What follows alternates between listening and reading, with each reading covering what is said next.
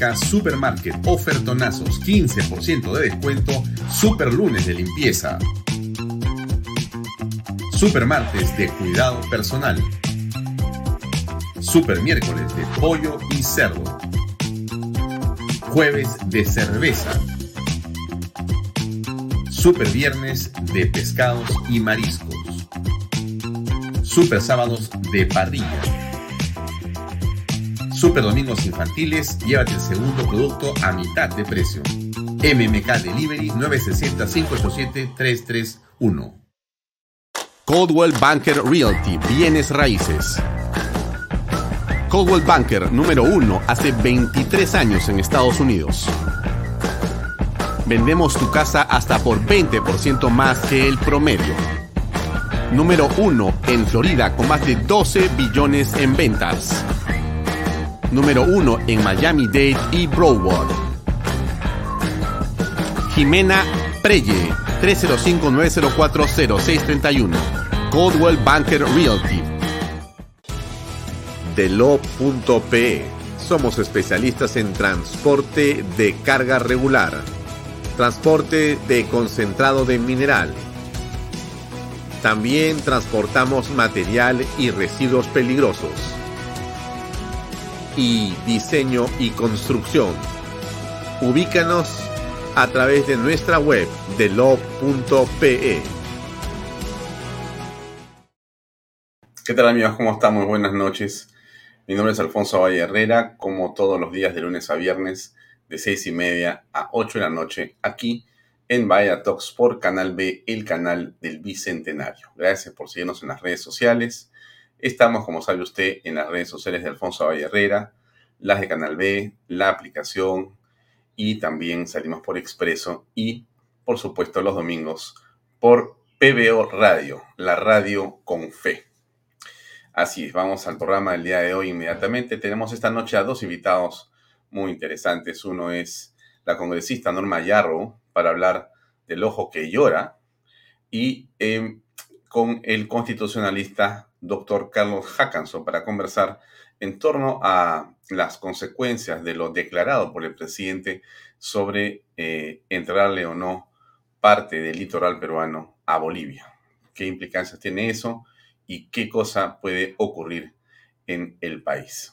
Solamente para comentarles que mañana tenemos como invitado a el ex primer ministro Oscar Valdés para hablar del tema crisis permanente, que parece ser en realidad lo que vivimos todos los días.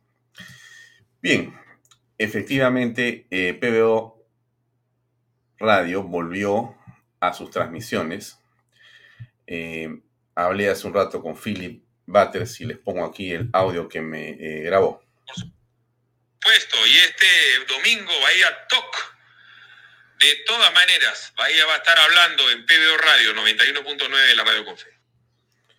Bien, quiere decir que la situación se resolvió finalmente. Esto era una afrenta a la libertad de expresión, lo dijimos ayer, lo comentamos de muchas maneras, había una amenaza y en realidad lo que parece ser es una suerte de caballazo que ha propinado el gobierno para ver cuál era la reacción.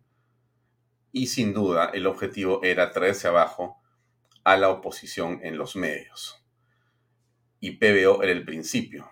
Después venían canales de televisión, emisoras y todo lo que pudiera aparecer u oler a oposición para quedarse con los medios que son más bien una suerte de bisagra, con genuflexiones evidentes o con formas de hacer, digamos, la comunicación y el periodismo que usted finalmente va a juzgar. Ahora, quiero comentarle una cosa importante sobre el tema de las radios y de PBO Radio. Déjenme compartir con ustedes una pantalla, que es esta. Voy a agrandarla para que usted lo pueda ver y sepa de qué le quiero comentar. Este es un documento que yo he extraído de la página web del Ministerio de Transportes y Comunicaciones. Fíjense, eso es eh, una instancia pública, porque es un ministerio, que debería merecer la atención de los congresistas y de la prensa de una manera mucho más eh, precisa, mucho más incisiva y con el ánimo realmente de saber qué está pasando en el Ministerio de Transportes y Comunicaciones. Miren ustedes, estos son los números. Le pregunto primero, ¿no? ¿Usted sabe cuántos canales de televisión hay en el Perú? ¿Sabe cuántas radios hay en el Perú? Quizá usted piense que en términos de televisión hayan 10 o 20 y de radio serán 30 o 40 o 50 o 100. Pues no es así. Déjeme decirle, en el Perú, hasta el año pasado, habían aproximadamente más de 2.000 canales de televisión y habían casi 6.000 radios a nivel nacional. Así es. Mire lo que le digo, 2.000 canales de televisión y más o muy cerca de 6.000 radios. Las cifras del de, eh, el ministerio no están actualizadas, obviamente, cosa que ya eso nomás merecería un largo jalón de orejas a los miembros de, encargados de estos temas. Pero quiero avanzar un poco más en este razonamiento. Miren lo que ha pasado con el eh, radio em, PBO y la licencia que supuestamente se ha vencido y que está en una eh, discusión eh, con, digamos, el ministerio y el Poder Judicial. Pero fíjense lo que ha pasado. A una radio nacional, a una radio de Lima, le confiscan los equipos, rompen con este, las cerraduras, va la policía, van 10 personas, va la fiscalía, entran de manera eh, violenta a las instalaciones en Moro Solar y les quitan el transmisor porque, según lo que dice el comunicado del Ministerio de Transportes, no tenían autorización porque estaban trabajando de manera pirata. Eso dicen ellos, ¿no? Muy interesante. Hay una controversia frente a la cual ellos no podían pasar, pero han hecho eso. Pero dejemos el tema ahí por un segundo. Ahora, mire usted la cantidad de radios que hay. Ahora, déjeme contarle dónde están estas radios. Porque usted era Claro, Alfonso, pero esas seguramente 6.000 radios deben estar en Lima. Mire, he hecho un poco mi tarea y le comento. El espacio geográfico o la región donde hay más radios en el Perú es Cusco, donde hay 524 radios, de las cuales 448 son FM. El segundo lugar es Cajamarca, la tierra del presidente, 472 radios, de las cuales 421 son FM. El tercer lugar es Puno, con 412 emisoras de radio, de las cuales 365 son FM. Y en cuarto lugar está Ancash, con 406 radios, de las cuales 385 son FM. ¿Por qué le digo esto?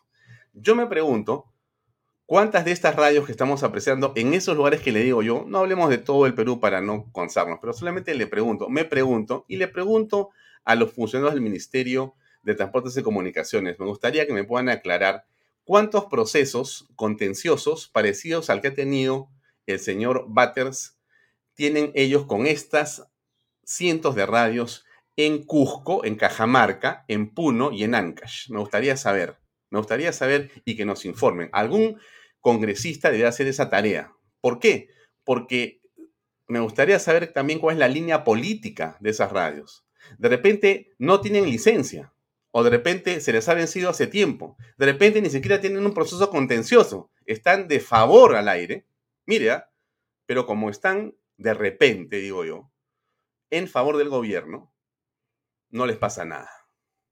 No les pasa nada. Y como dijo el presidente Castillo, en provincias voy a destinar los dineros a los medios digitales, a las radios de provincias, a los medios de provincias, porque eso sí me tratan bien. A estos, habría que ver cuáles de esos tienen licencias vencidas. Y sin duda, después que le cuento que hay 6.000 radios, una aguja en un pajar, mire, probabilísticamente era imposible que el tema de Batter sea porque faltaba eh, regularizar la licencia. Eso era básicamente y 99.99% un tema político, responsabilidad del señor Pedro Castillo, del ministro de Transportes y de funcionarios de segundo nivel. Eso es lo que hemos visto en las últimas horas. Es evidente. Y la prueba es que el radio o la radio está al aire ya. Muy bien. Dejamos ese tema ahí. Le muestro una noticia que creo que vale la pena comentar un segundo. Es esta que le estoy mostrando ahí. Dinamarca pondrá fin a las restricciones por la pandemia del primero de febrero. La primera ministra, la señora Mette Frederiksen, o Frederiksen, Mette Frederiksen, anunció que a partir del primero de febrero ya no se aplicará ninguna de las medidas impuestas para frenar el COVID-19. Ella ha dicho, es hora de dejar atrás la pandemia y de seguir o de salir adelante.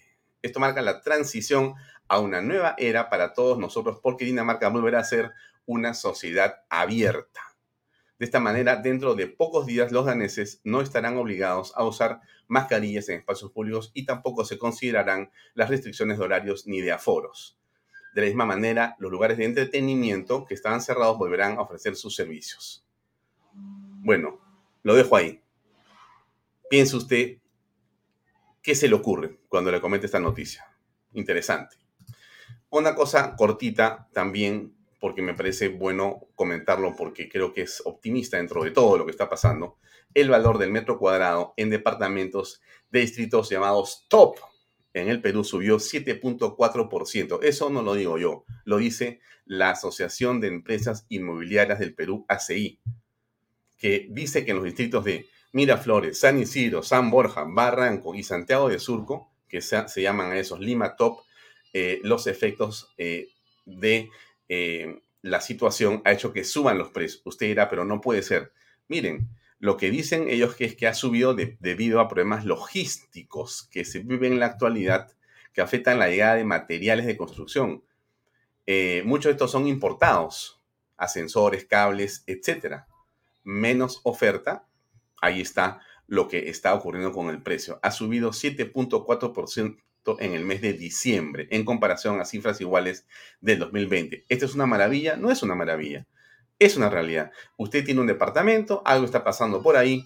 Ojo con él, con la propiedad, porque podemos estar en un momento, en un momento muy, muy importante. Otra cortita tiene que ver con que el e-commerce, eh, es decir, em, ventas de inicio de año se incrementarán hasta en un 20%. Este es un estudio importante, apunta a señalar que las eh, ventas en general, según las estimaciones eh, de diversos, eh, digamos, especialistas, hablan de que se está vendiendo más por el e-commerce. ¿Qué cosa es lo que se vende más? Bueno, a ver, obviamente, pues temas de salud, mascarillas, vitaminas, oxímetros, termómetros. Em, pero hay otros artículos de gran demanda, que son los lentes de sol, boletos de viajes locales, zapatillas urbanas, deportivas, ropa de mujer, parrillas, eh, artículos de terrazas, eh, productos de marca Apple, entre otros. Le cuento para que, para que sepa qué es lo que está, digamos, ocurriendo. Dejamos las noticias relativamente buenas o buenas y pasamos, ah, le quiero mostrar algo para que se ría tres minutos. Ahí va. Vamos ahora sí con la entrevista para la CNN. Dígame, señor presidente, ¿por qué usted insiste en rodearse de personas que tienen tantos antecedentes, señalamientos? ¿Por qué ellos? ¿Por qué no otros? Con capacidad, honestidad y decencia. Bueno, la verdad es que ellos llegaron y yo los recibí. Eh, no sabía que estaban metidos adentro y si estaban metidos adentro es porque ya estaban adentro. Entonces pensé que harían lo mismo que yo, pero hicieron lo contrario. Bueno, la idea es esa, ¿no? Eh, señor presidente, ¿por qué no reconoce que conoce a la señora Caramelín? No la conoce y fue seis veces a Palacio de Gobierno. No la conoce y fue a la casa de Breña Zarratea. No la conoce y le organizó la fiesta de cumpleaños de su hijita en Palacio de Gobierno. ¿Qué tiene que decir? Yo no le conozco a la Caramelín. Ya lo dije, ella llegó, lo saludé y luego un día había bulla y era la fiesta de mi pequeña y me enteré que ella llevó el show infantil, pero no lo conozco a ella, solo lo saludé nada más. La he visto como 20 veces, pero no la conozco. ¿Y qué opina, presidente, de los 20 mil dólares que su ex secretario Bruno Pachueco tenía escondidos en el baño? Si no tocó ni un centavo de su sueldo de secretario de Palacio, ¿de dónde salió esos 20 mil dólares en el water? Él ya lo dijo, ya, ya la dijo, eran sus ahorros y que no tenía confianza de meter su plata en el banco porque no tiene confianza en ese gobierno. Ahora, ahora me juzgan de todo. Ahora me juzgarán por haberla recibido usted en Palacio de Justo. No es justo, pues, don Ferdinando. Sí, sí, presidente, pero yo no tengo denuncias ni estoy investigado. Más bien a usted lo están investigando. Porque la señora que usted no conoce gana licitaciones. Y mejor no hablemos de los ascensos policiales. Su respuesta, por favor. Sí, pero yo no sé nada de usted. Todos son sospechosos.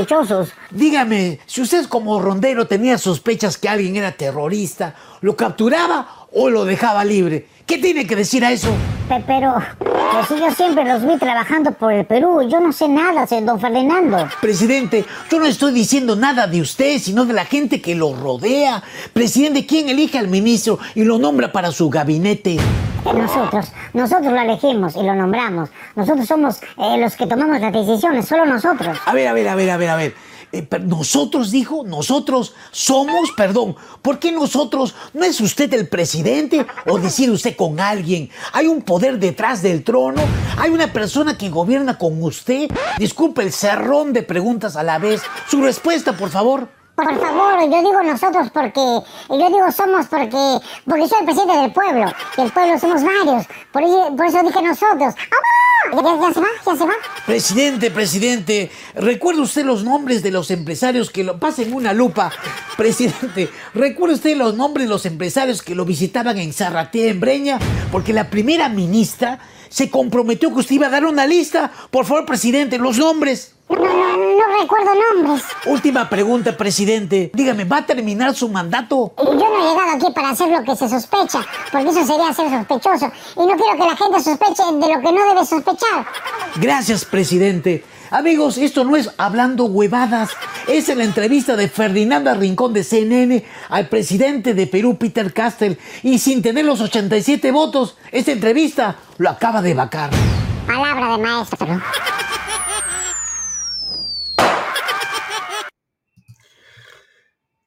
La genialidad de Carlos Álvarez, uno de los humoristas más importantes, más notables y más geniales de eh, nuestro país.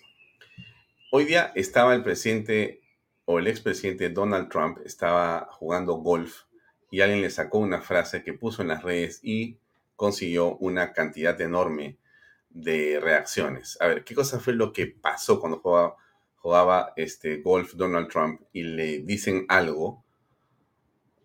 Eh, la persona que está a su lado le quiere decir, bueno, estamos aquí con el presidente número 45 de Estados Unidos. Y él dice 45 y 47. A ver.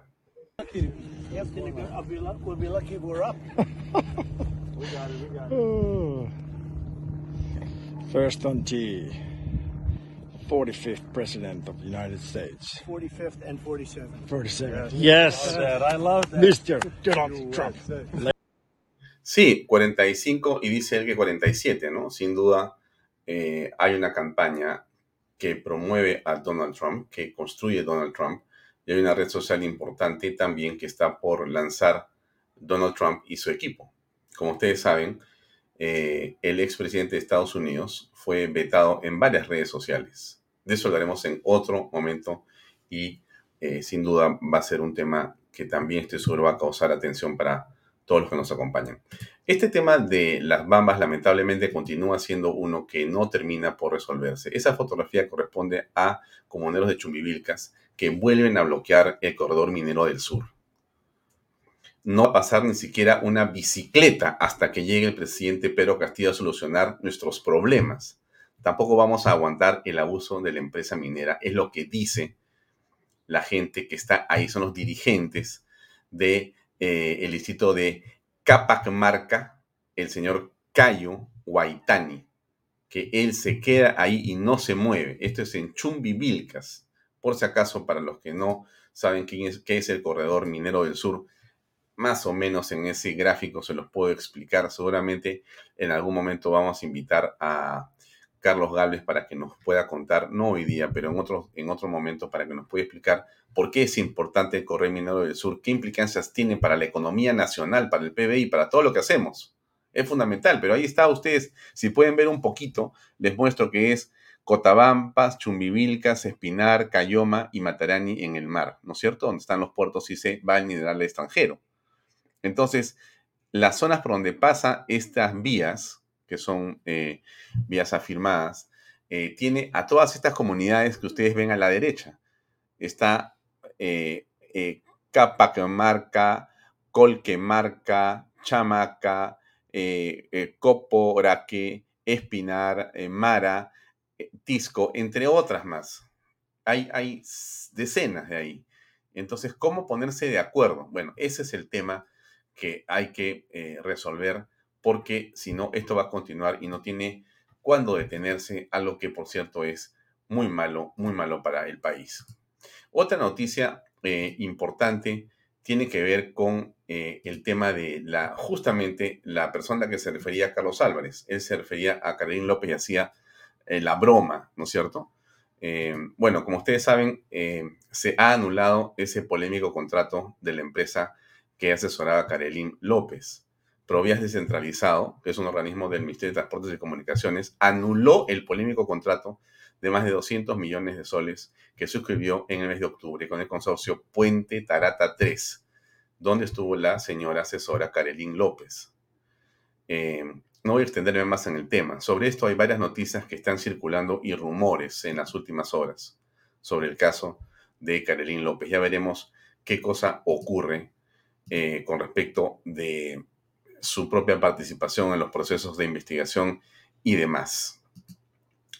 Otra noticia que también está eh, ahí y que es de alguna manera importante tiene que ver con que este 21 de febrero, dentro de más o menos unos 30 días, un poquito menos, eh, será la audiencia de Ollantumala y Nadine Heredia. El Poder Judicial ha citado al expresidente y su esposa Nadine Heredia junto a otras nueve personas a la audiencia del juicio oral que se llevará a cabo el 21 de febrero.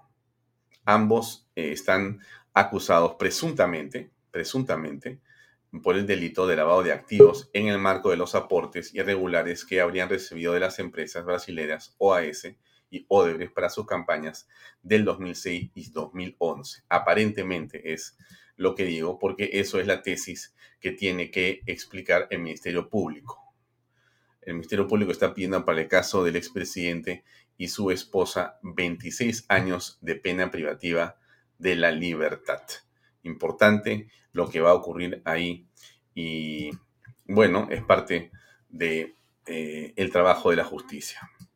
Esto es algo que ocurrió en las últimas horas. La bancada de Avanza País ha presentado una moción que pide a Pedro Castillo renunciar al cargo.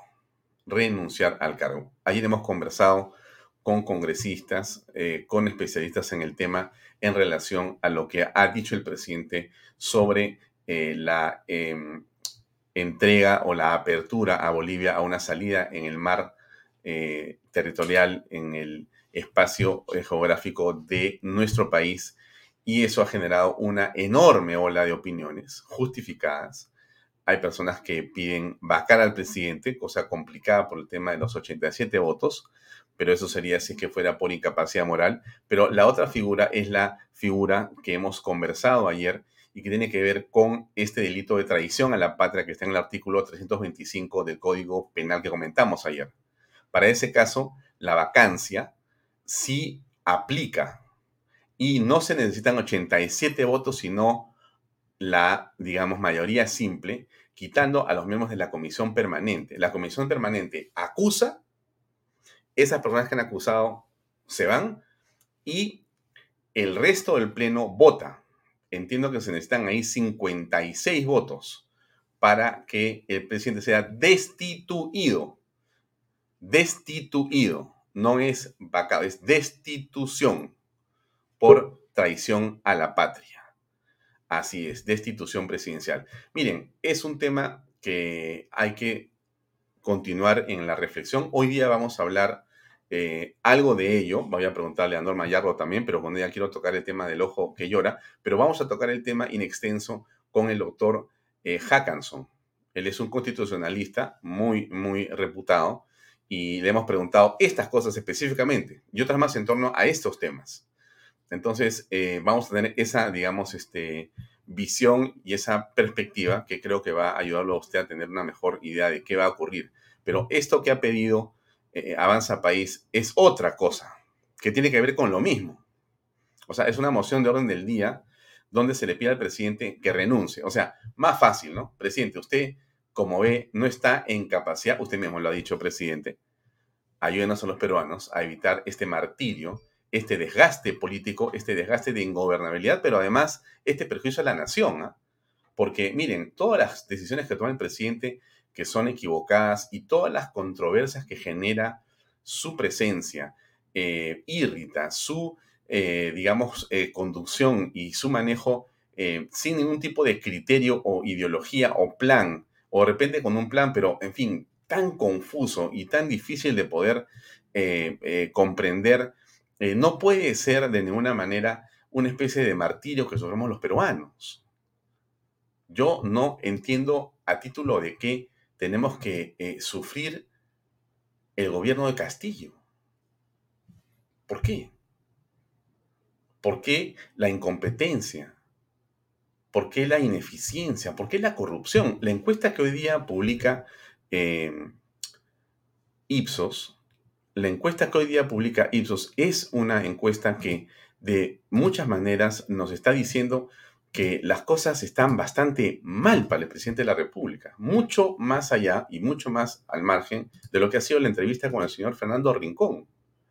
La pregunta que hacen al público es, ¿considera que el presidente Pedro Castillo, cuando hace declaraciones, dice la verdad?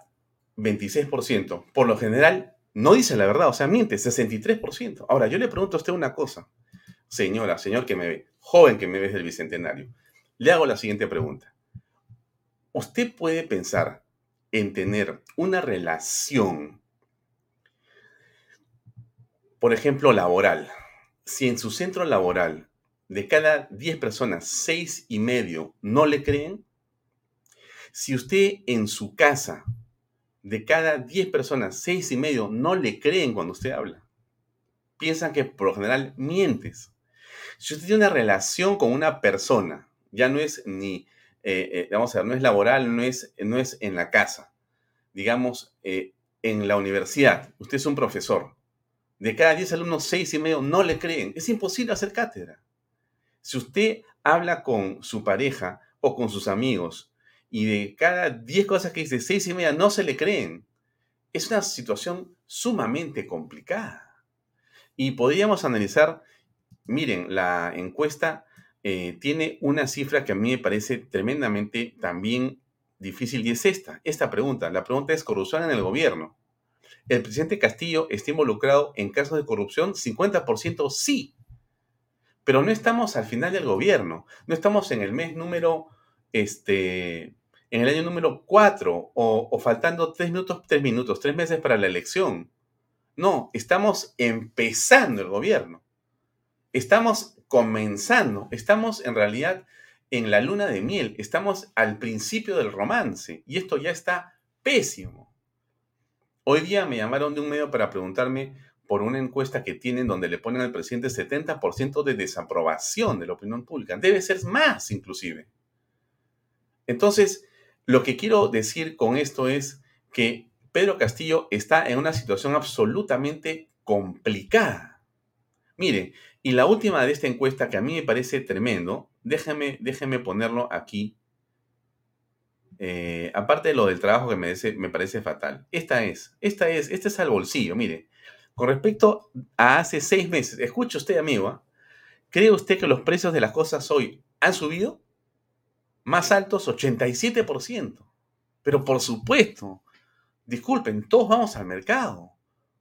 El pollo, las papas, la fruta, todo está por los cielos. O sea, el gobierno donde era para los pobres, no un país ricos, es en realidad un gobierno donde ya no va a haber pobres. ¿Por qué? Porque ya no vamos a desaparecer.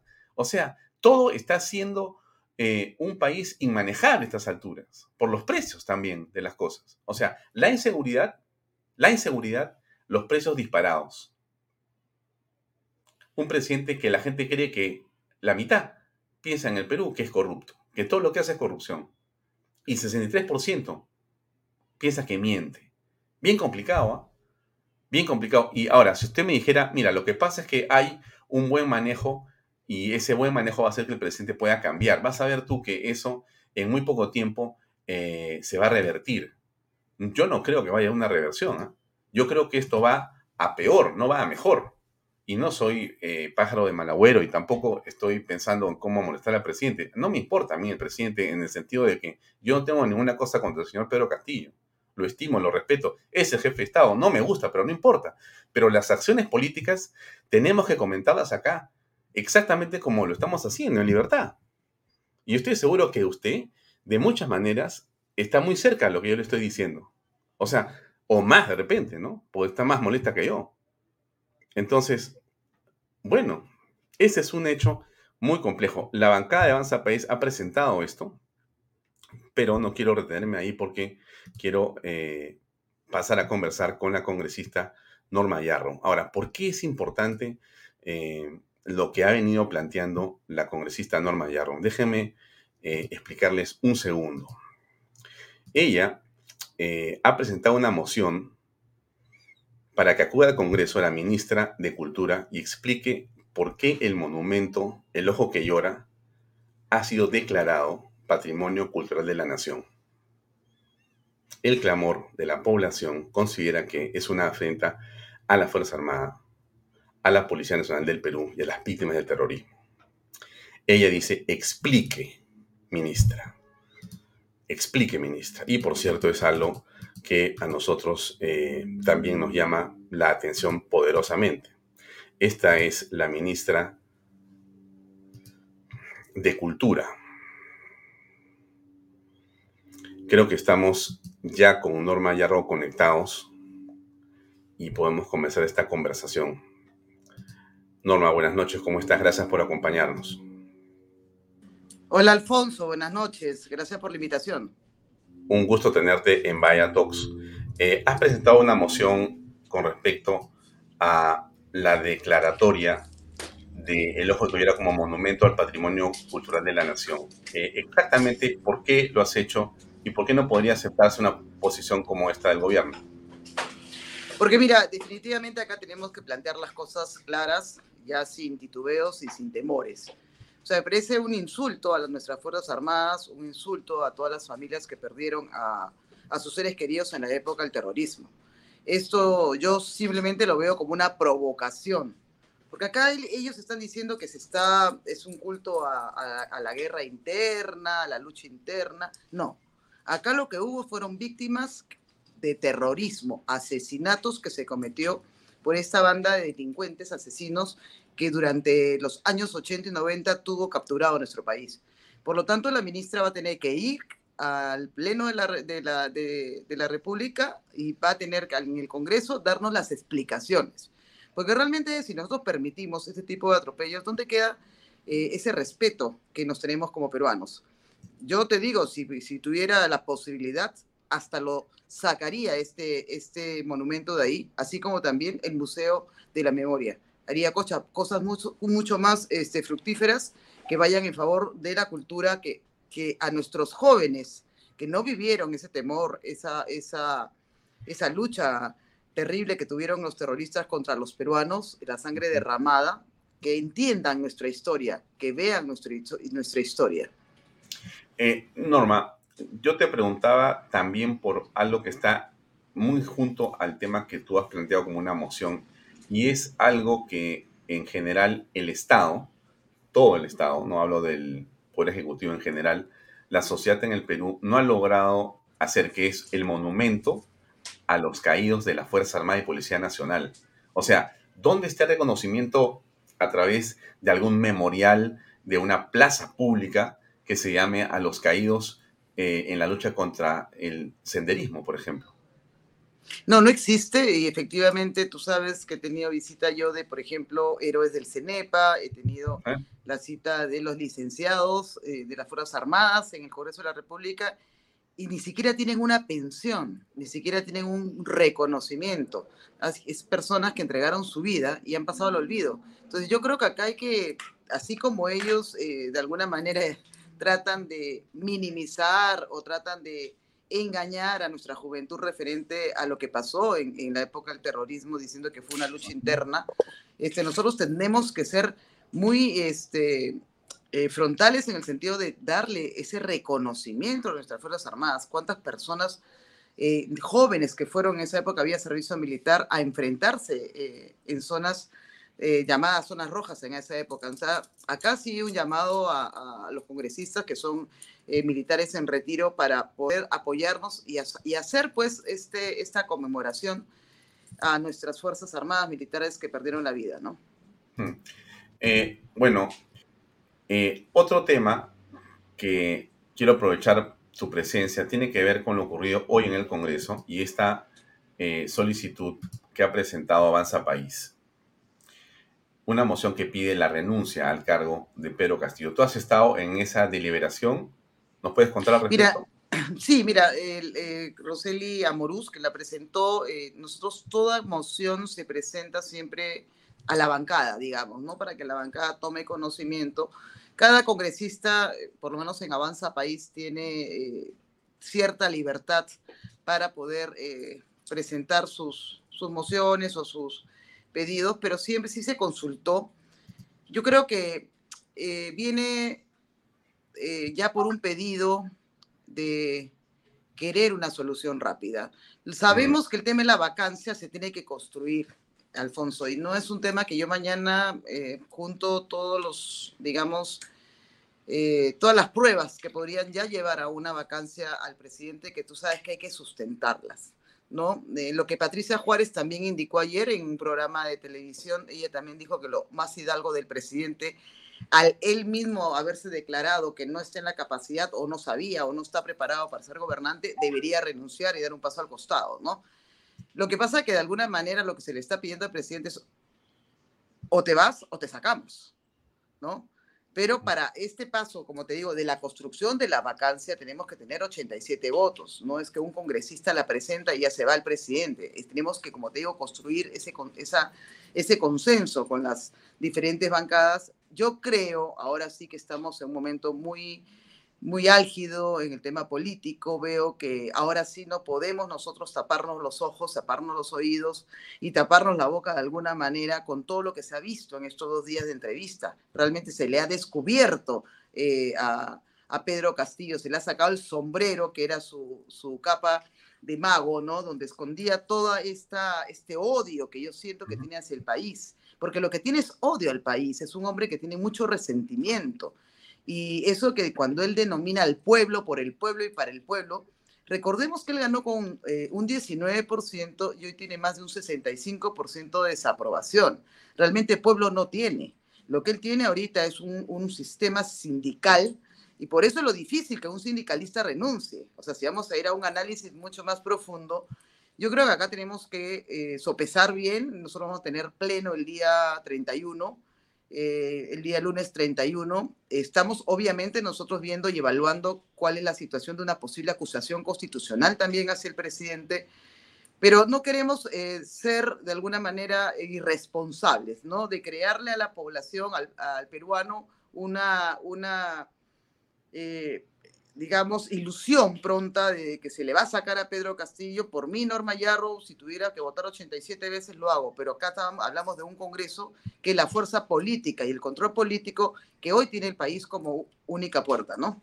Mm, Porque muchas personas en el programa hoy, ayer, a partir de lo que dijo el presidente sobre Bolivia, lo que señalan es, eh, dejemos de lado la vacancia por incapacidad moral, o sea, dejemos de pensar en los 87 votos que pueden ser esquivos o no existir, y más bien sí concentrémonos en lo que tú has señalado, que es una acusación constitucional que puede sí. ser por traición a la patria, porque ese artículo o ese delito está claramente establecido en el ordenamiento eh, penal eh, actual en el país y esta figura casa de muchas maneras con lo que Pedro Castillo no solamente ha dicho, sino viene haciendo y quiere hacer por las cosas que él mismo está haciendo y diciendo. O sea, no es que a alguien se le ocurra, oye, no, mira, este chico se porta muy bien, ¿cómo vas a querer sacarlo si siempre tiene una nota en 20 en conducta? No, este hombre, de todas las formas eh, e- evidentes y expresivas, está diciendo que quiere una asamblea constituyente y que quiere esa asamblea constituyente para ser una nación pluricultural y que quiere ahora entregarle parte del territorio nacional a Bolivia para salir al mar. Y eso significa traición a la patria, específicamente, y así está en el código. Sí, claro. sí, Eso claro. no tiene cómo ser apañado por ningún tipo de eh, eh, blindaje constitucional. Simplemente hay que ponerlo en las cosas como son. Y para eso no se requieren sino mayoría simple, en realidad. son, Mayoría simple que- con 66 votos, tú podrías es. eh, entrar en la acusación. Pero lo que pasa que, a ver, ayer escuchaba, obviamente acá es importante, eh, Alfonso, tener la opinión de todos los constitucionalistas del país. ¿De acuerdo? ¿Y por qué lo digo? Porque es un problema nacional. No estamos hablando de, de temas políticos o que, a quién le pido ayuda, a quién me da. No, acá es un tema nacional.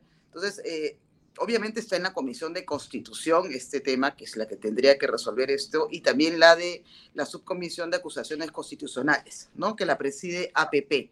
Entonces yo acá lo que tenemos que ver nosotros es claro de... el- ahora se nos ha abierto la otra puerta, que es la acusación constitucional. Antes no la teníamos abierta teníamos. por, el trai- por trai- trai- traición a la patria. Ahora hay que definir de qué manera él se le puede acusar por traición verdaderamente a la patria. Ayer escuchaba a García Belaunde que decía que ellos tenían, podrían salir con una supuesta opinión, ¿no? Pero no es que haya dic- dictado esta orden de que se dé una salida al mar, de, a Bolivia al mar, ¿no? Son temas que tienen que resolverse pronto. Yo creo que, es más, eh, si me preguntan a mí mi opinión, yo creo que esta, en esta oportunidad, por única vez, no debería cerrarse la legislatura, porque tenemos temas bastante complejos, temas bastante fuertes. He visto que ahora las bancadas de, que an- an- anteriormente no habían apoyado la moción de vacancia están reaccionando ante ya una traición a nuestra patria, regalar nuestro territorio, ¿no? Abiertamente gritarlo en una reunión, como lo hizo Pedro Castillo. Eh, y fíjate tú, ¿no? todo coincide, por ejemplo, y en el caso, por ejemplo, de la ministra de Cultura, que quiere cam- cambiarle el nombre al ministerio por Ministerio de las Culturas. Entonces yo creo que acá ellas tienen un plan sumamente bien armado y ahora nos toca, sí, pues como Congreso de la República, asumir las responsabilidades del control político para lo que fuimos elegidos, pero, como te digo, o sea, se necesita también del soporte profesional y también del soporte de la sociedad civil. Ya, ahora mira, eh, creo que el presidente se ha puesto para la foto, como diríamos. Es decir, aquí él mismo, con sus acciones y sus palabras, está construyendo claramente el caso que señala de una manera específica el código. O sea, yo no me quiero inventar nada, sino déjame compartirlo y, sim- y simplemente leerlo nuevamente, porque lo hemos leído ayer y mucha gente me ha llamado a decirme, oye, no sabía que la cosa era así. Mira lo que dice el título decimoquinto del Código Penal, Delitos contra el Estado y la Defensa Nacional. Capítulo primero, Atentado contra la Seguridad Nacional y Traición a la Patria. Artículo 325, Atentado contra la Integridad Nacional. Y leamos esto un segundo, mira, el que practica un acto dirigido, practica un acto dirigido a someter a la República, en todo o en parte, a la dominación extranjera o a hacer independiente una parte de la misma, será reprimido con pena privativa de libertad no menor de 15 Exacto. años. Es el delito. Mira, o sea, Sí. practicas un acto dirigido. No, no, ahí no dice haces una ley. Ahí no dice eh, efectivamente eh, entregas una parte. No. Practica un acto dirigido a someter a la República a hacer independiente una parte de la misma. Esa práctica dirigida, ese, ese acto dirigido, eso, eso tiene que ver con una declaración. Tiene que ver con la manera como el presidente le dice al Congreso, cuando ustedes hacen el blindaje por el tema del referéndum, él envía un tuit y dice el Congreso antidemocráticamente. Totalmente. O sea, fíjate, fíjate, ¿por qué? Porque él quiere hacer su referéndum para hacer justamente lo que está diciendo en la entrevista que va a hacer. O sea, te está contando que te va a asesinar. No, que me asesine primero. ¿Cómo que te asesine primero? No podemos esperar. O sea, de repente me exagero, pero no sé si entendemos lo que está pasando aquí. No sé si en el Congreso hay este temperamento. No, no, no, a ver, escúchame, nosotros entendemos perfectamente que todo lo que ha pasado ayer, porque ha sido episodios, ¿no? Venimos con dos días de la entrevista del señor eh, del, de- del Rincón, tenemos, este, ayer salen varias, el tema de PBO, el tema de, de humo, humo. a, a- a Fujimori, a Kenji, creo Fujimori, viene el Sí. estado de emergencia, o sea, el señor muestra claramente que él sabe que ha cometido un delito, que él sabe como, que como ma- mandatario máximo de una nación abiertamente ha dicho que quiere entregarle el mar a Bolivia. Así es. Eso es claro. Eso creo que para, no queda para ningún peruano la duda que el señor quiere entregar a Bolivia el mar peruano. ¿Dónde tenemos que entrar nosotros? Es a, a blindar esta acusación constitucional de tal forma que el señor sea sacado del cargo y sea sometido a la justicia. Ahora, ¿dónde está la señora fiscal? ¿Dónde está el Poder Judicial? Es otro tema, al cual tenemos que nosotros también hacer un llamado. La señora Zoraida Ábalos debería renunciar, ser sacada inmediatamente. Ojalá que no se vaya del país, porque ella, está, ella ha blindado al presidente descaradamente. Y eso también lo estamos olvidando. Son una suerte de, de- factores que se están, de alguna manera, diría, se están alineando en beneficio del país para poder tomar nosotros la decisión correcta. La decisión correcta es que se vaya a Castillo.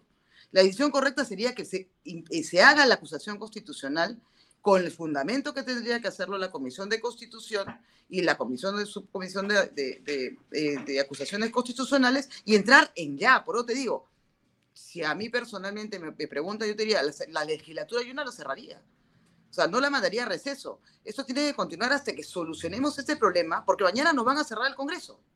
O sea, con esta manera de actuar que tiene el presidente, la traba que tiene él para llevar a cabo todo su plan es el Congreso es la piedra en el zapato que tiene él. Porque ese control político que venimos haciendo permanentemente, como tú dices, hemos aprobado por insistencia el tema de, la ley que no permite referéndum. Hemos aprobado la idoneidad para la contratación de funcionarios y para el nombramiento de ministros y viceministros. O sea, si estamos con una agenda paralela, haciéndole un control político al, al presidente por todas las barbaridades que comete ya como una agenda diaria porque todos los días, si no es el, el, tema, como te digo, lo más grave ha sido lo de Bolivia, pero también es grave decir que él no está preparado y que está aprendiendo a ser presidente, porque eso también es un delito. O sea, ¿para qué postulas? ¿Para qué asumes? Tú estás, estás engañándole a una nación, ¿de acuerdo? Al juramentar como presidente de la República. Entonces son varios factores, Alfonso, que se, que se están abriendo y que yo creo que acá sí yo asumo esa responsabilidad como control político. Mm. Solamente para aclararle al público que nos escucha que el artículo 325 es del Código Penal, no es de la Constitución. Si lo dije de repente Uh -huh. yo un lapso, fue un error, pero Sí, es, lo dijiste como de la Constitución, pero del Código No, no, no. Penal. es el Código Penal, es el Código Claro, Penal. Pero ahí está el problema, pues. El Código Penal dice una cosa, pero nosotros tenemos una fiscal que dice otra cosa y tenemos a un Ministerio Público volteado de espaldas hacia los peruanos. Y hay que decirlo claramente. No me puede decir pues que el señor Pacheco siga libre y al señor Pacheco ingresen y hagan una cortina de humo en la fiscalía cinco o seis horas en Palacio, le encuentren 20 mil dólares al señor, no sé si en el saco, en el baño, donde quiera, y no hay, hay una actuación. Por 5 soles, por 20 soles o por una- un, un monto menor, ya estarían presos varios, ¿de acuerdo? Entonces, no tenemos ahorita un poder judicial eh, al lado no hay- del peruano. No hay nada que hacer con la Fiscalía de la Nación. Eso lo están viendo también. Ustedes no pueden eh, plantear, eh, llamar a la Fiscal de la Nación, someter a un interrogatorio, eh, hacer una acción de control más estricto.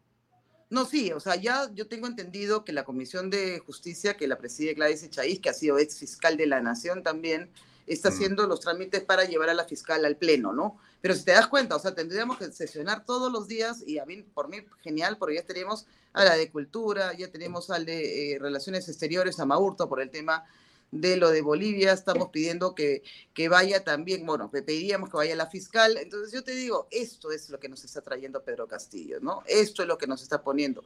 Ya la censura de la energía y minas, me imagino que se caerá, porque también tuvimos que sacar a Salaverry. ¿Y quién sacó a Salaverry? Si bien es cierto, la opinión pública hizo un gran trabajo, los congresistas de la República hablaron con la Contraloría, porque no podemos permitir que sigan copando el Estado con gente como esta, ¿no? Como Salaverry, una persona impresentable política y éticamente, ¿no?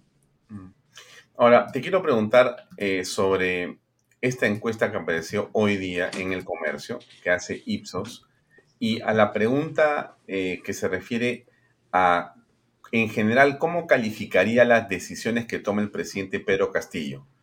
La mayoría son acertadas, 26%. La mayoría son equivocadas, 66%. Bueno, pero esto quiere decir que el presidente eh, en realidad casi no puede hacer nada porque todo lo hace mal. es que irónico, ¿no? Que, que, el presidente todo lo haga mal y yo no sé, como te digo, muchos, muchas personas eh, piensan, ¿no? Que es una persona que, porque es humilde, no, señor, es una persona porque es demasiado, demasiado atrevida, demasiado eh, mentirosa, que está jugando un papel eh, crítico en eso. Yo diría que esto es un terrorismo de Estado lo que está haciendo Pedro Castillo. Entonces realmente la gente ya se ha dado cuenta que miente, miente, miente y miente. Y eso es el resultado. No, no creo que haya hecho una acción para aplaudir. Fíjate tú, hoy día saca un Twitter él eh, felicitando, eh, el, conmemorándose los 20 años de haber, del Tratado de la Haya con el mar peruano en Chile, de Chile, ¿no? Entonces él trata y felicita, pero ayer le estaba entregando parte de nuestro mar a Bolivia. Entonces es un tipo que no tiene un rumbo, es un- una persona que está totalmente desubicada. Una persona que puede llegar al punto de mentir que dice que no conoce a Karelim López, pero le, le festeja la fiesta a la hija en Palacio. O sea, Palacio de la Seguridad del Estado, bien lo dijo del Rincón, o sea, es Pedro en su casa, o sea, él no puede, eh, o sea, todo el mundo entra como le da la gana, él está haciendo de, de- de nuestro país un terrorismo político. Te Mm. lo digo abiertamente, él está matando la poca este, imagen que, que- que tenía el país de poder haber tenido tanto presidente corrupto, él está poniéndole la cereza y es el momento de sacársela. Nosotros porque no podemos permitir lo que está haciendo él. Otra pregunta que tiene que ver con algo que tú has dicho hoy y que ha recogido Expreso es la manera en que el presidente es evaluado cuando toma decisiones para nombrar funcionarios. La pregunta es, ¿qué piensa sobre el nombramiento de los funcionarios del gobierno de Pedro Castillo? 19% dice que, bueno, la mayoría son nombramientos acertados, pero 72% dicen que la mayoría son equivocados, 72%. Y el día de hoy encontraba una declaración tuya muy interesante porque tú estás siguiéndole la pista a algo que tiene que ver con el deporte. Y en Sí, eso claro. el deporte, tú has dicho lo siguiente, y por favor te rogaría que nos comentes qué significa eso. Ahí está. A ver, congresista Norma Yarro pide acción de control en designación de Julio Coyote Rivera como presidente del IPD. Solicitud presentada por legisladora tiene como objetivo la verificación del cumplimiento de requisitos. ¿Qué está pasando? Lo que pasa que, mira, es, igual lo hicimos nosotros, o lo hice personalmente con el tema de Salaberry, ¿no? Cuando, que, pedíamos, que nos den a nosotros su, hoja de vida, su currículum y si tienen las características o tienen la capacidad para poder asumir un cargo. Hemos sacado un proyecto de ley conjuntamente con Constitución y descentralización donde pedimos, damos los requisitos mínimos. Mira, qué, qué, qué increíble que el Congreso tenga que hacer eso, ¿ah? porque no deberíamos hacerlo si tuviéramos un presidente que tenga la capacidad de nombrar personas idóneas. Pero en vista que no lo tiene, el Congreso ha tenido que sacar este, esta ley donde se dice pues que para altos funcionarios tienen que tener ciertos requisitos, ciertos años de experiencia, eh, ser peruano de nacimiento, no tener denuncias este, o sentencias, no, no tener juicio por eh, maltrato familiar, una, una suerte de requisitos, igual que los ministros con los tantos años de experiencia. Entonces, ¿qué es lo que estamos haciendo nosotros? Hemos- y eso ha a pedido mismo también de la Contraloría de la República, porque todo esto de alguna manera lo hemos eh, tratado en comisiones.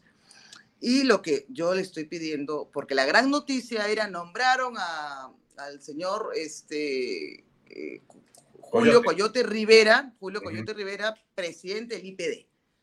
Hijo, hermano de Paolo Guerrero. O sea, esa era toda su presentación. Porque una cosa que tú me dices, nombraron al señor Rivera presidente del IPD, gran persona con esta trayectoria deportiva, con este, este, esta, digamos, experiencia en gestión deportiva. No, es Coyote Rivera, hermano de, de Claudio, perdón, de, ¿cómo se llama? De, se me fue el nombre, de Guerrero. Este, esa es, esa es toda su presentación. Entonces, obviamente, nosotros que hemos estado haciendo un seguimiento al IPD, porque nosotros hemos estado viajando desde la Comisión de Descentralización y hemos visto la problemática. Ellos tienen un presupuesto de 500 millones de soles al año, realmente muy chiquitito. Tienen que estar haciendo convenios con diferentes empresas, con diferentes entidades, con los gobiernos regionales. Por ejemplo, en el caso de los estadios, tenemos el Mansiche, tenemos el Miguel Grau, tenemos el Elías Aguirre, estadios que tienen, eh, o sea, hay un chorro de infraestructura, mucha infraestructura que está totalmente eh, a la deriva por el pequeño presupuesto del IPD. Entonces, ahora, se ha venido tratando de recuperar eh, el tema de infraestructura, dar, ayudar a los jóvenes, ayudar a nivel nacional, porque ojo que el IPD no es Lima, el IPD es, es el Instituto Peruano del Deporte, que tiene que verse a nivel nacional los deportistas que tenemos en todos los colegios, en todas las ligas, en todas las, las federaciones, y las federaciones tampoco tienen dinero. Entonces, tú le estás dando a este señor, que no, ojalá que cumpla los requisitos, porque de repente la Contraloría nos responde que sí, que el, el- señor es sumamente capaz de seguir a buena hora. Pero yo te digo que ya ayer hemos tenemos dos eh, vistos ya de ingresos de salida del IPD. ¿Quién está entrando y saliendo como en su casa? El señor Carguapoma. Gran visitante del IPD, el señor Carguapoma, que casi ha traído a la destrucción el Seguro Social y Salud. ¿Quién más ha ido a visitarlo? El señor Nieto, gran amigo del presidente. Entonces, ¿de qué estamos hablando? Él cree que esto es el club de Toby, que yo, mi amigo te doy porque me caes bien. O de repente, pucha, alguno de sus consejeros le dijo al presidente, oye, ponga al hermano de Paolo Guerrero porque eso te va a dar noticia y lo puso. Entonces, eso es lo que está pasando con nuestro Estado, eso es lo que está pasando en realidad. Entonces, ¿sabes qué cosa, eh, Alfonso? No podemos estar viviendo nosotros en esta permanente agonía de quién va a llevar, porque los pocos millones de soles que tenemos en las instituciones van a ser repartidas como un festín con este tipo de funcionarios. Mm. Ahora, para terminar, eh, Norma, ¿qué es de la vida de la presidenta del Consejo de Ministros, la señora Mirta Vázquez? Porque eh, yo había escuchado, de repente yo escuché mal, pero yo escuché a finales del año pasado que se iba y que era inminente su salida. Ya estaban los nombres los que venían. Primer, primer día útil de enero, segundo día útil de enero. Hoy estamos 27 de enero y parece que se va a quedar ahí. No sé, eh, ¿cómo ustedes evalúan lo que está haciendo Mirta Vázquez? ¿Cómo es la relación? No, miren, Mirta Vázquez, para mí, la verdad que a mí me, avergüenza tener que decir eso a otra mujer, pero no tiene un ápice de ni siquiera dignidad, ¿de acuerdo? Ella nos trajo todo el problema con las minas, todo el caos que hubo al comienzo de año. La señora se iba, pero lo que pasa es que el poder de los caviares es inmenso. Este, este dicho que dijo Anderson de Juntos por el Empleo es verdad. O sea, por un plato de lentejas están vendiendo a nuestro país. Y mientras ellos consigan más y más y más cargos, van a entornillar a Mirta, a Mirta Vázquez ahí en el cargo, porque Mirta Vázquez no tiene ningún poder de decisión.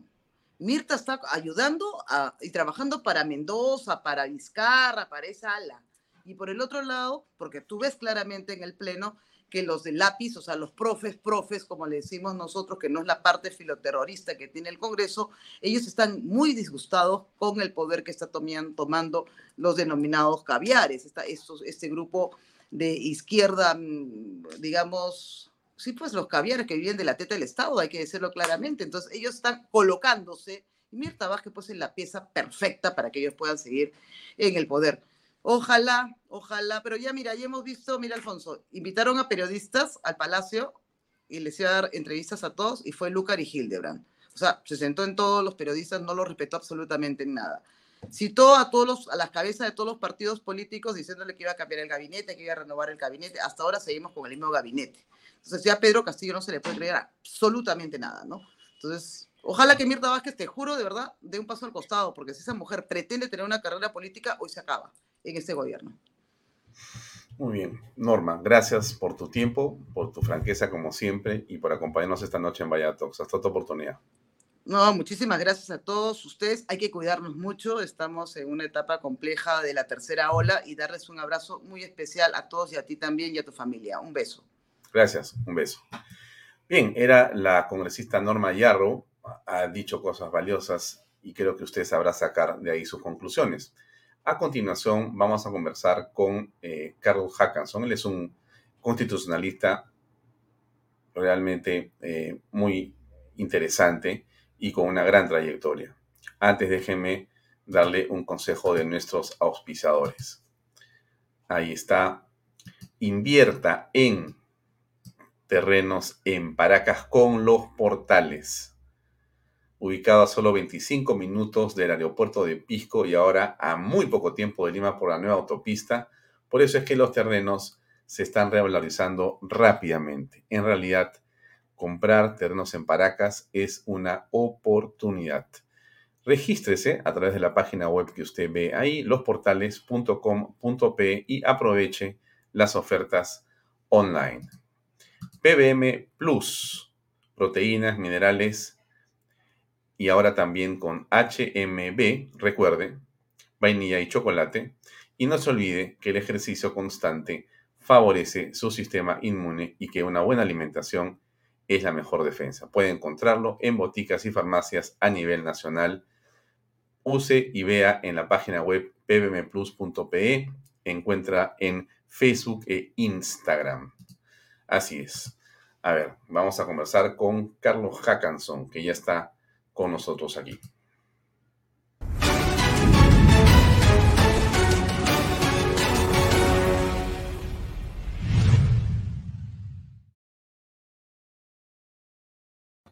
Carlos, vamos directo al grano. Lo dicho por el presidente en relación a su voluntad, su idea o su acción política de darle salida al mar a Bolivia es una causal de traición a la patria en tu concepto? En mi concepto, el presidente lo que ha hecho es una declaración de intenciones más como Pedro Castillo que como presidente de la República del Perú, ¿no? Y ese es un primer error. Eh, yo lo que veo aquí es un problema de tanto de acción como de omisión, ¿no? De acción porque el presidente ha cometido un exabrupto, es un error terrible, personifica a la nación, tiene que respetar y proteger la integridad del territorio, ese conjunto de atribuciones que tiene el presidente a partir del artículo 118, concretamente el, artículo, el inciso 15 de ese artículo de la Constitución, eh, y no es poca cosa, ya que decir que el presidente personifica a la nación y que más tiene que velar por, el, el territorio es que tiene que dejar el mandato tal cual él lo recibió. Con lo cual, eh, lo que considero es que el presidente se eh, ha cometido un error, pero luego en tema de omisión, y es que el Parlamento no, como en conjunto, no ha presentado una, eh, no lo ha combinado a que rectifique las palabras.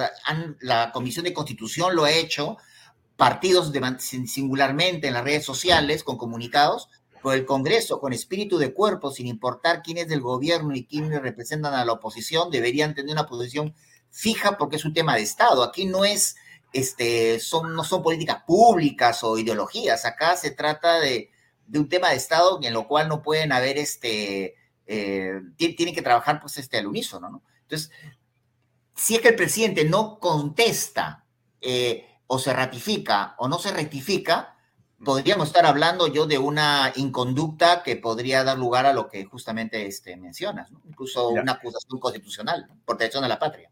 Sí, justamente eh, en esa línea, estimado Carlos, déjame mostrarle a eh, las personas que siguen Bahía Talks eh, el título decimoquinto, Delitos contra el Estado y la Defensa Nacional, capítulo primero, Atentados contra la Seguridad Nacional y Traición a la Patria, del Código Penal, que su artículo 325 dice a la letra algo muy concreto que hay personas que me dicen, pero esto no se puede aplicar porque él no ha hecho nada todavía, él no ha anexado, no le ha entregado territorio a Bolivia, estás exagerando, pero dice lo siguiente, ¿no? El que practica un acto dirigido a someter a la República, en todo o en parte, a la dominación extranjera o a hacer independiente una parte de la misma, será reprimido con pena de la libertad no menor a 15 años. Mira, un acto dirigido, no dice el que se encarga de eh, eh, regalar territorio, eh, eliminar una frontera, no, dice el que practica un acto dirigido a someter a la República, en todo en parte, a la dominación extranjera o a hacer independiente una parte de la misma, el que practica un acto dirigido a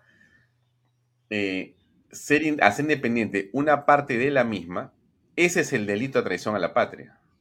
¿Qué piensas al respecto? El presidente con lo que dice, que es su idea, es su pensamiento, el hecho, esto es lo que yo pensaba cuando yo no era presidente. Bueno, y ahora, este, ¿cuál es el problema? Que lo diga el pueblo.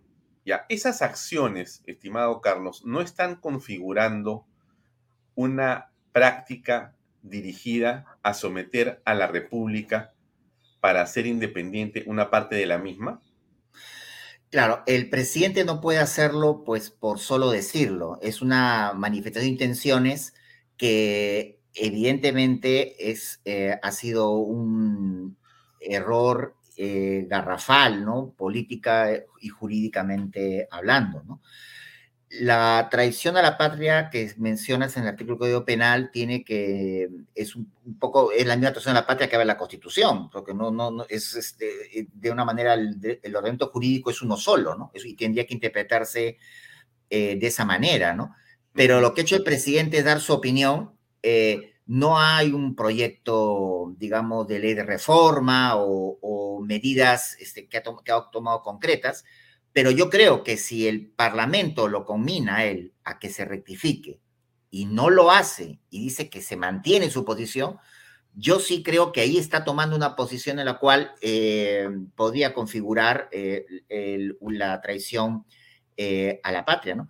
Y, en fin, esto en realidad estaría, no, no, tampoco distaría pues de una incapacidad moral, pero bueno, esto, esto te, se, te, tendrían que, que, verlo en el, en el Congreso, ¿no?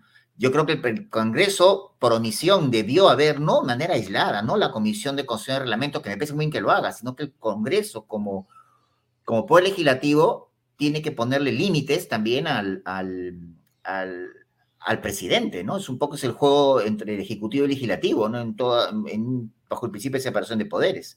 Claro. Eh, si el presidente insiste, ahí yo creo que sí está tomando una eh, está tomando ya una, una posición, digamos, este, peligrosa para quien personifica la nación y tiene que eh, proteger la integridad del territorio. El mismo territorio que él recibió lo tiene que, en la alternancia de poder, darle al siguiente presidente o presidenta eh, el 2026, tal como lo recibió.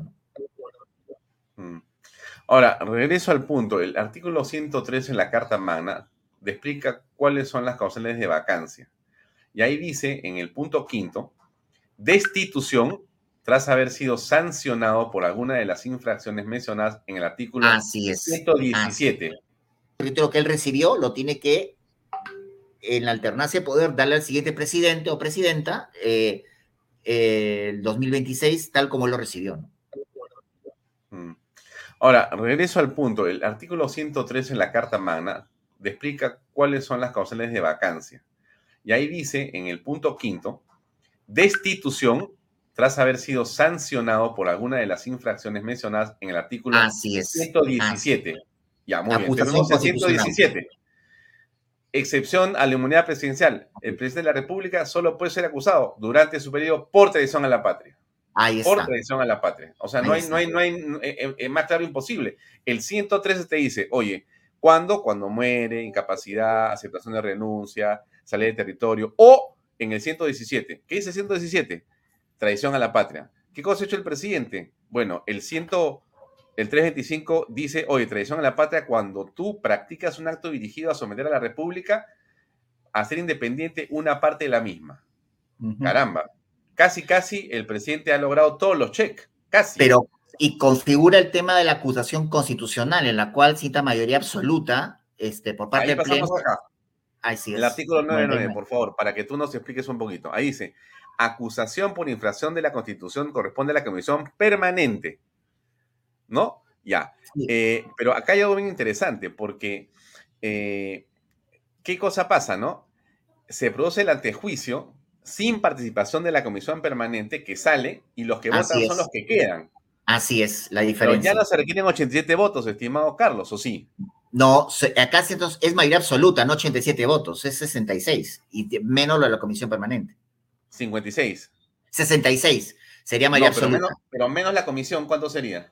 Ah, estamos hablando, creo que son, ponte el número variable, ¿no? El número ¿No variable. son serán 20? No, ¿no? 26 me parece que son. cerca de Claro, 26, entonces es, 30. más o menos son, hasta donde entiendo, son 56 votos. O Ya, sea, sí. en realidad el presidente de la República, Pedro Castillo, mi estimado eh, Carlos, eh, puede ser destituido Sí, constitucionalmente por 56 congresistas sí. si es que toman la decisión política de hacerlo. ¿Esto es correcto o es una exageración de mi parte? No, es lo que, lo que ocurre es que es, es, digamos así, truculento decirlo así eh, por la magnitud este, del daño este, ocasionado, pero, pero es, este, es así. O sea, es más, tendría que ser, eh, repito, destituido, pero el, el, el- Congreso antes tiene que combinarlo a que, a que de alguna manera pueda eh, rectificarse, ¿no? Es lo, es lo que creo, porque ha mencionado algo, pero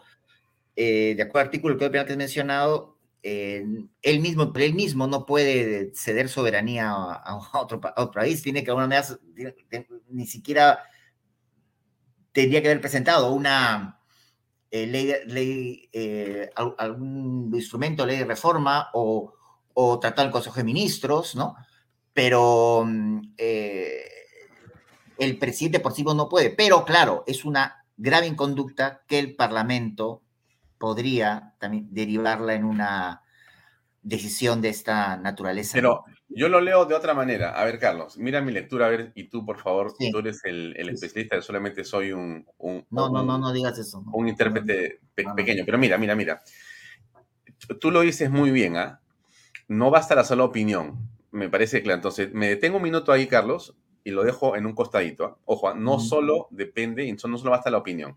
Ujú. Tendría que hacer actos, tendría que hacer leyes, dices tú, o, te- o tomar acciones de otro tipo. Entonces, me detengo ahí y te hago la siguiente pregunta. El presidente, hace unos días, ha emitido un pronunciamiento en su Twitter, que lo después lo ha reiterado, diciendo que el Congreso le quiere quitar facultades democráticas al pueblo porque no deja que se pueda expresar vía referéndum. No. Ya ahí, mi estimado Carlos, hay una clara intención del presidente de irse por ese referéndum sin consultar al Congreso para instaurar la República Pluricultural y, entre otras cosas, hacer esto que está queriendo hacer. O sea, ya te lo está Sí. contando. No, e- eso está claro, o sea, digamos, eh, lo que está en el fondo de todo esto, y esto comenzó del 28 de julio del año pasado, es que quieren cambiar la constitución y, darnos a- y para darnos un estatuto, ¿no? No una constitución, un estatuto, un estatuto que sea el que instale, como un software, instale el plan.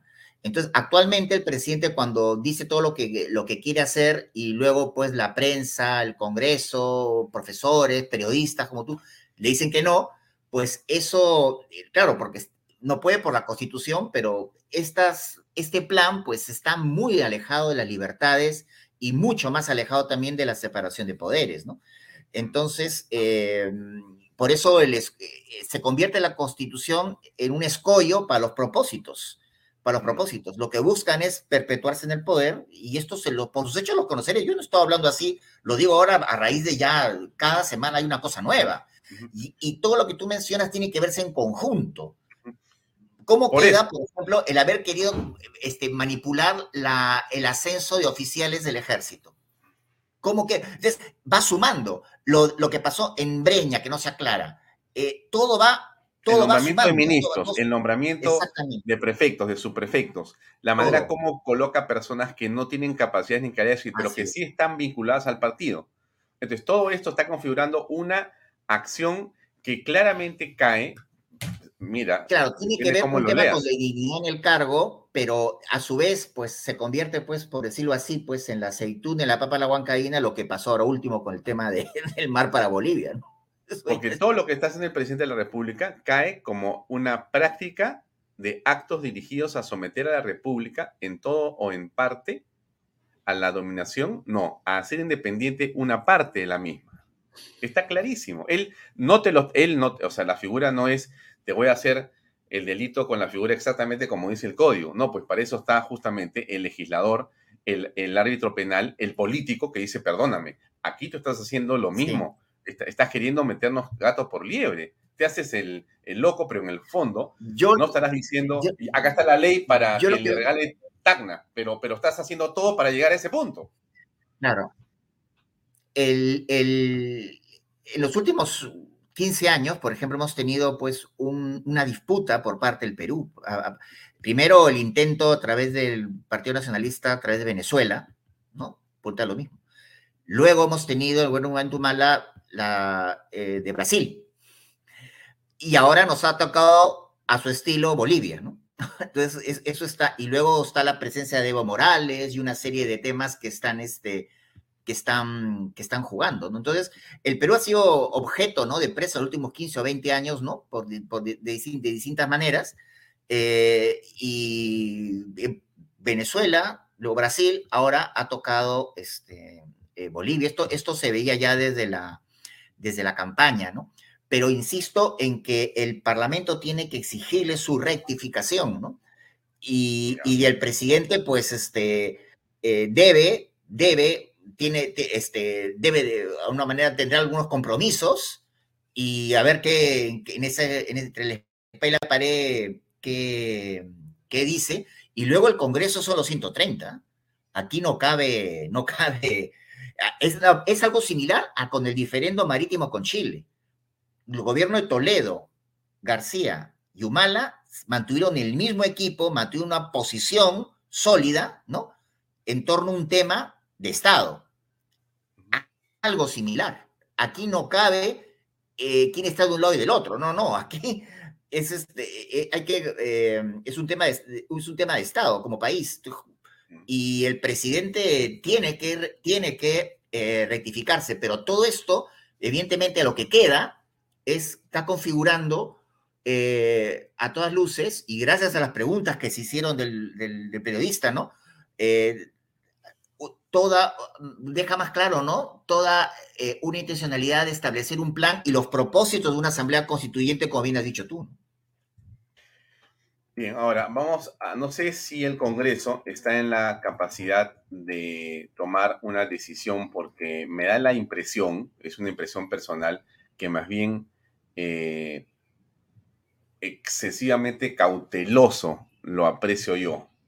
No, no quiere decir que hay que pegarse al reglamento, a la ley que se presenta en la República, a la investidura, no hagamos más inestabilidad.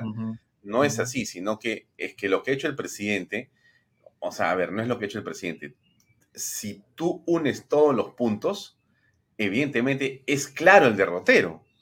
Sí, sí, tú no sí, puedes claro. decir, no, oye, ¿cómo vas a, cómo vas a destituir a un presidente porque en una entrevista dice una cosa así? ¿Cómo vas a destituirlo? No seas exagerado, te van a decir. Claro, pero si fuera lo único, No, mira, es claro. el contexto. Es el contexto. Exactamente, pues eh, el político analiza el contexto y también el abogado, el jurista. Y es el común denominador. El común denominador es el mismo. Exactamente. Es como un conjunto de carreteras que confluyen en una misma plaza de armas. Mm, Es, un- es objetivo. ahora- un punto cero. te, te- te invito a tocar otro tema más chiquito y después ya te, te- dejo para no molestarte. Pero mira, eh, es una cosa muy interesante. Voy a hacer una encuesta a nivel nacional que hace Ipsos y que dice algunas cosas que me parecen interesante comentar o que me digas tu opinión. Mira, déjame poner la pantalla de una de las preguntas. Son tres que quiero comentar contigo que son muy concretas. Mira, esta es, considera que el presidente cuando hace declaraciones, por lo general dice la verdad, 26%. Por lo general no dice la verdad, 63%. No precisa 11. O sea que, bueno, de cada 10 personas, 6 y un poco más, 6 y medio, no le creen al presidente cuando habla. A ver, una pregunta de cajón. Te hago así la siguiente, la- es así, mi estimado Carlos. En una relación laboral, si de cada 10 personas, 6 y medio no te creen, se complica la cosa. Tú eres un hombre de eh, aula. Si eres un profesor que los alumnos, de cada 10 alumnos, 6 y medio no te creen, algo está mal en la cátedra. Te van a cambiar. Y te digo algo más. Si tienes una razón personal, estimado Carlos, y de las 10 cosas que le dices a la persona que está a tu lado, sea tu esposa o tus hijos, 6 y media no te creen, eso tiene una situación de una enorme volatilidad y gravedad. A ver, yo soy un exagerado. ¿Qué piensas tú? Yo lo que pienso es que partiendo, ¿no? De una empresa la cual eh, dio a conocer los resultados, ¿no? Que mm, luego se oficializaron respecto a la victoria del presidente actual en las últimas elecciones presidenciales. eh, digamos, yo prefiero pensar en términos de democracia representativa, ¿no? Eh, asumamos, estos datos son exactos. Vuelven a hacer la encuesta, sale igual, ¿de acuerdo? Eh, no puedo volatilizar, por ejemplo, las decisiones de un presidente, de, de la estabilidad de un presidente a raíz de lo que de lo que solamente decidía de lo que la gente este, No, piensa. no, no, no, pero es, un, es un warning, ¿no? Es una No, no, claro, no, de acuerdo, de acuerdo, te, te- te- estoy totalmente de acuerdo contigo. Eh, la democracia representativa, y ese es el tema, te vas a reír, eh, buscaría que los representantes políticos estén en una posición linda para poder eh, tomar decisiones, ¿no? Límite, como la que se nos, como la que se está eh, configurando, ¿no? Fíjate, por ejemplo, qué pasa si el presidente toma unas decisiones muy importantes eh, en materia económica que, la- que en un primer momento pueden producir eh, cierta desazón en la población, ¿no? Porque pueden ser muy, muy duras, pero que luego se va a conocer más, y pero luego más adelante quizás lo vea, se vea, se vea eh, eh, la mejoría. Por Gran ahí ejemplo. queda más o menos similar. Y no por eso hay que sacarlo, porque hace lo correcto. Pero, la- pero el Parlamento, que es la, la democracia representativa, está, está la, la representación política de todos nosotros, está en condiciones de ponderar, de ponderar y decir, vamos a ver, esto es complicado, pero vamos a ver, es lo que creemos que se tiene que hacer, es duro, y bueno, y luego a lo mejor ni siquiera ver los frutos de esa decisión, ¿no? Mm. El Ahora, Parlamento, eso y, que- es- y ese es el tema, ¿no? Porque la piedra de toque en gran medida todo esto es que el Parlamento se rompió con el tema de la reelección inmediata, ¿no? Entonces, el- esa pero- clase política que teníamos, ¿no? De personajes, no está. Ya, pero, pero, a ver, quiero hacer una distinción Uy, te escucho. me parece. Eh, aló, ¿me escuchas? ¿Me escuchas? ¿Me escuchas? Aló, aló, aló. ¿Sí? Muy ¿Me bien, te escucho muy bien. Ya. Muy bien, ok, muy quiero bien. hacer una, una distinción que me parece muy, muy importante. Mira, no decir la verdad es un asun- asunto, llámame de, carácter moral. No tiene que ver con la otra pregunta que aparece, que es Así es. si me parece de decisión equivocada o no. Eso es a lo que tú te refieres, creo. Mira, son dos cosas Ah, distintas. la muy segunda. la segunda. ¿ah? Yo tengo la pantalla Claro, claro, cuando claro. leo la pregunta. Sí. No, acá dice es, en general, ¿cómo calificaría la decisión que tome el presidente Pedro Castillo? Dicen, la mayoría son acertadas, 26%. Son A eso me refería con el ejemplo que te 66. puse. De acuerdo, pero eso es una cosa, que tienes toda la razón, porque políticamente yo te diría, no importa lo que pienses en la opinión pública, si tú tienes un pensamiento claro en torno a lo que tienes que hacer. Vamos para adelante. Además, eres presidente, ¿no es cierto? Claro. Pero aquí hay otra, la, Sí, la sí, primera claro. pregunta que te he mostrado, esta que está acá, es que no te creen. Eso es otra cosa, es una valoración distinta. No es que creemos que lo haces mal o bien en la, en la Claro. decisión, sino que no te, o sea, tu credibilidad ha sido dañada por una serie de hechos que tú has realizado. Imagínate tú que efectivamente yo creo Claro, que sí, es equivocado, pero tienes credibilidad. Pero aquí no tienes credibilidad, porque tú has ido mintiendo Ah, entiendo. de manera sostenida. es, eh, sí, el- es, es un derrotero que ha tenido este gobierno desde, desde el inicio, ¿no? Desde el inicio. Y esto pues se ha ido em- em- embalsando. A raíz fue una elección muy polarizada y ya desde el julio que asumió el cargo, pues se la el presidente. Y desde el momento incluso la, la tesitura que atravesamos de nombrar ministros bastante controvertidos, por, decir, por decirlo menos, y todo lo que hemos visto cada semana, que cada semana hay una historia distinta, eh, y ahora ocurre esto, pues hay un común denominador, eh, no extraña que la gente pues no le crea, no le crea eh, al presidente, eso, es, eso, eso, eso no, no es saludable ni para él ni para ninguno de, de nosotros, ni tampoco la confiabilidad, porque tampoco le van a creer este, los inversionistas, tampoco Claro. menos le van a creer, porque acá vamos Y esta, y esta última pregunta, Carlos, ahí termino, es algo muy importante para mí, ¿no? ¿El presidente está involucrado en actos de corrupción? Sí, 50%, no 41%. De cada 10 peruanos, 5 creen que está metido en temas delictivos.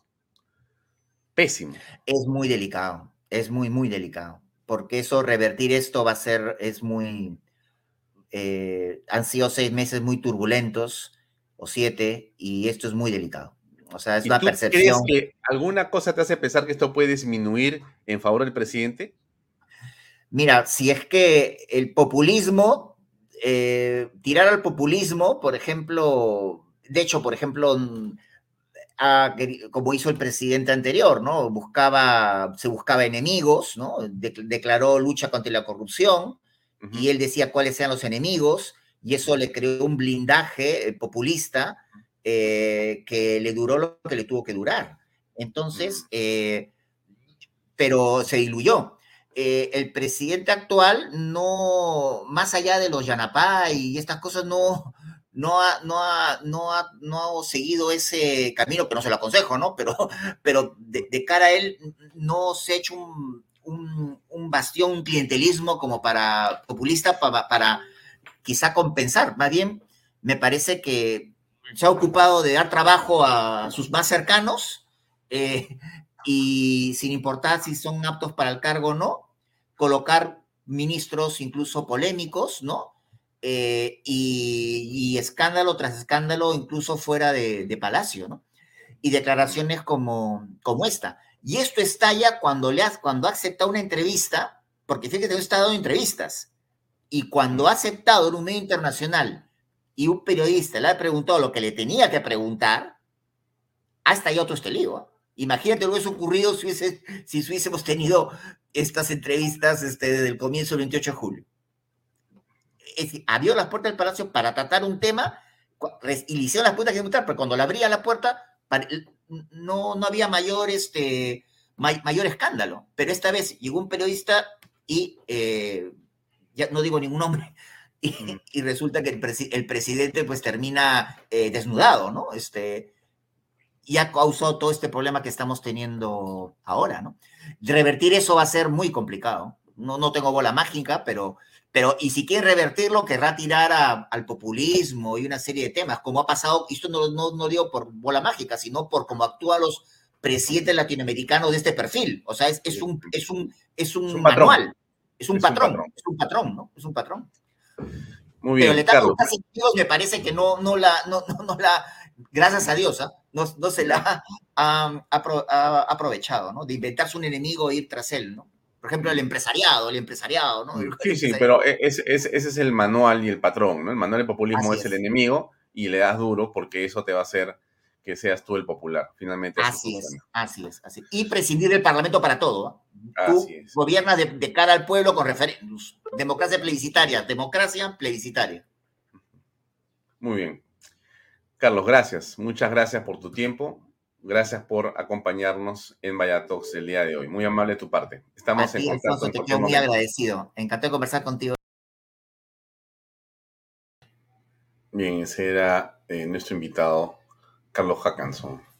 Llegamos al final, no sin antes agradecerles por su compañía, algo de nuestros auspiciadores que nos acompañan Invierta hoy en terrenos en Paracas de Los Portales, ubicado a solo 25 minutos del aeropuerto de Pisco y ahora a muy poco tiempo de Lima por la nueva autopista.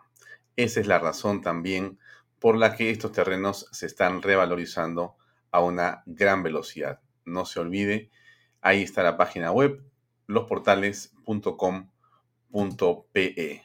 Llame, inscríbase y no pierda la oportunidad ahora mismo.